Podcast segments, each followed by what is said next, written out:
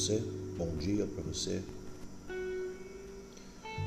A palavra do Senhor vai dizer que Jesus, perto da hora de se entregar naquela cruz, Jesus está sentindo o peso dos pecados e ele está aflito.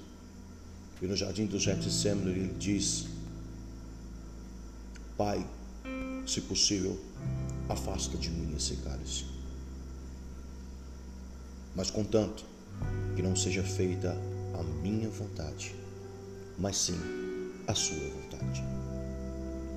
Quantas das vezes nós pensamos em desistir? Quantas vezes nós pensamos em parar? Por um instante isso é natural. Jesus naquele momento estava sentindo o peso de todas as situações, mas ele viu que existia uma missão a ser cumprida. Ele estava ali para aquilo. E se ele não cumprisse aquela missão, você talvez não estaria escutando esse áudio.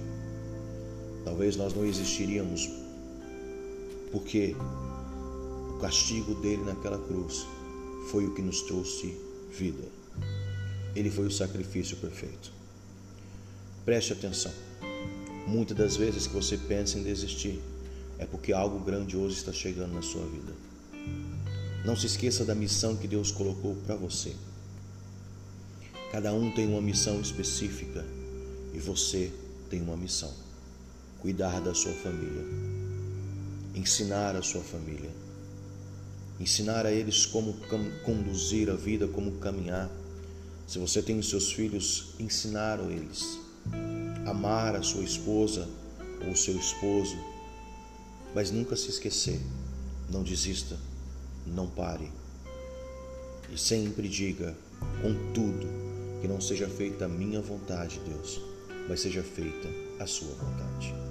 Se você é filho de Deus, se prepare para viver a vontade de Deus. Que você tenha um bom dia. Deus abençoe você.